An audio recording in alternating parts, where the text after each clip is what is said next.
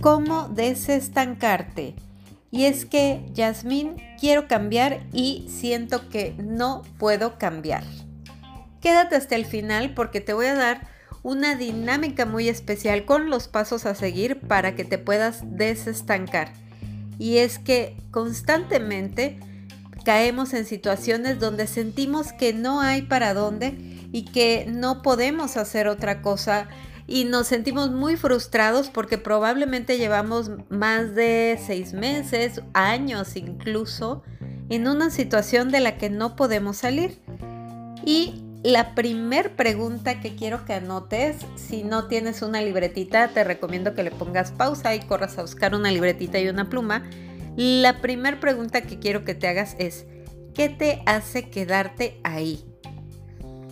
Piénsalo muy bien, ¿qué te hace quedarte ahí? ¿Qué te hace no moverte de la situación en la que estás? Porque aunque tú no lo creas, aunque sientas que es incómodo, estás en la incómoda, en la incómoda comodidad Puedes incluso escuchar el episodio donde hablé de la incómoda incomodidad, que creo que es uno antes de este. Y obtenemos algo, hay un placer culposo o un este, gusto gozoso que obtenemos de quedarnos en donde estamos. Entonces la primera pregunta es esa, ¿qué te hace quedarte ahí? Y la segunda, súper importante, es, ¿qué te llevó a entrar ahí? ¿Cómo es que terminaste en esa situación. ¿Cómo es que llegaste a ese peso, a ese trabajo, con esa pareja? Eso es muy importante, recordar el inicio, cómo nació esa situación en la que ahora te sientes estancado o estancada. Probablemente ahí tengas una emoción no procesada que te hace estar como en un loop en tu vida donde todo se repite y se repite y se repite. Entonces, algo muy importante y también que también quiero que sepas es que no moverte también es una elección.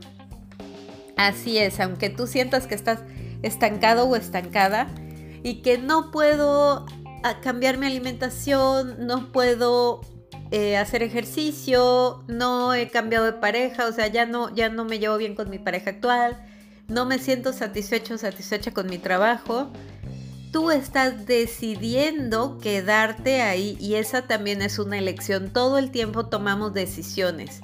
No es que hay personas que digan, es que no puedo tomar decisiones. No, al no tomarla, la estás tomando y es importante que seas consciente de esa situación. Probablemente el simple hecho de saber qué es lo que estás obteniendo al estar ahí y qué fue lo que te llevó a estar ahí te va a dar una pauta muy importante para saber a dónde moverte. Y algo muy importante con desestancarte y la causa por la que la gran mayoría de las personas se quedan estancadas, ahí te va, es porque queremos dar un salto pero como de seis escalones. Y lo veía yo con mis chicas del programa Lista para el Amor de estar soltera a quiero casarme, híjole, pues hay varios escalones en el medio, ¿no? Hay este conocer personas, tener citas, eh, tener eh, conocer a una persona, tener profundidad con esa persona, eh, conocerla más a fondo, ser novios, no sé, o sea, hay un camino muy largo para que podamos llegar a este al objetivo, ¿no? A, tener una relación de pareja, casarte, etc. Lo mismo pasa con el tema del peso, o sea, queremos bajar 10 kilos en 5 días y entonces queremos dar un brinco de 6 escalones y parece que si nos esforzamos sí lo podemos lograr, pero híjole, la realidad de las cosas es que está muy complicado, entonces siempre es importante ver cuáles son esos escalones ocultos que a lo mejor no estás viendo y que podrías dar esos pequeños pasos, esos baby steps, esos pequeños pasos que te hagan desestancarte. Porque, o sea, y pregúntate, o sea, de a lo mejor en temas de trabajo. Ya no aguanto mi trabajo y quiero cambiar de trabajo, ok.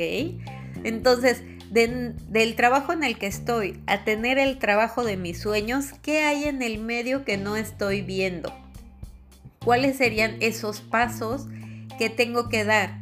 A lo mejor en lugar de trabajar en una oficina quiero trabajar de forma independiente, pues hay varios pasos en medio que a lo mejor ahorita no estás viendo porque nunca has he estado en un proyecto para trabajar de forma independiente, pero en el medio hay tener un fondo de emergencia, tener este, ponerte al día, no tener deudas, tener una planeación, hacer el diseño de tu empresa, saber qué es lo que vas a ofrecer, em, o sea, hay muchas cosas antes de dejar tu trabajo y no se trata de lanzarte así al aire y dar el brinco de los seis escalones, híjole, pues va a ser muy complicado y muy frustrante para ti querer hacerlo así. Entonces, de dónde estás a dónde quieres llegar para desestancarte, piensa cuáles serían cinco escalones y me fui muy cortita porque yo hasta pondría 10 escalones. Normalmente queremos dar saltos muy grandes y hay veces que hay escalones que no alcanzamos a ver desde donde estamos. Entonces,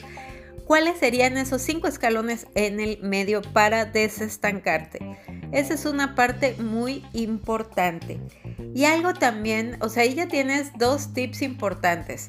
Saber qué te mantiene donde estás, saber qué emoción o cuál fue la situación que te llevó ahí, descubrir cuáles son esos escalones ocultos que a lo mejor no estás viendo y que, y que sería sencillo para ti dar esos pequeños pasos. Por ejemplo, no sé, quiero tener un auto nuevo, ok. Ya fuiste a ver qué autos hay, cuál, cuánto cuestan, cuánto tienes que ahorrar, cuáles son los planes de financiamiento. Son cosas que no te cuestan nada en este momento, aunque no tengas el dinero para el carro, pero estás dando ya los pasos para tener tu propio carro o tu propia casa, lo que tú quieras. Entonces siempre hay pequeños pasos que no nos cuestan que podemos ir haciendo. Un punto también importante para desestancarte y es eh, como el tercer punto es que desestancarte o llegar a un objetivo va a requerir de toda tu energía. O sea, tenemos como cierta energía y probablemente hacer un cambio va a requerir energía y va a ser, va a vas a necesitar tomar decisiones de cómo diriges tu energía.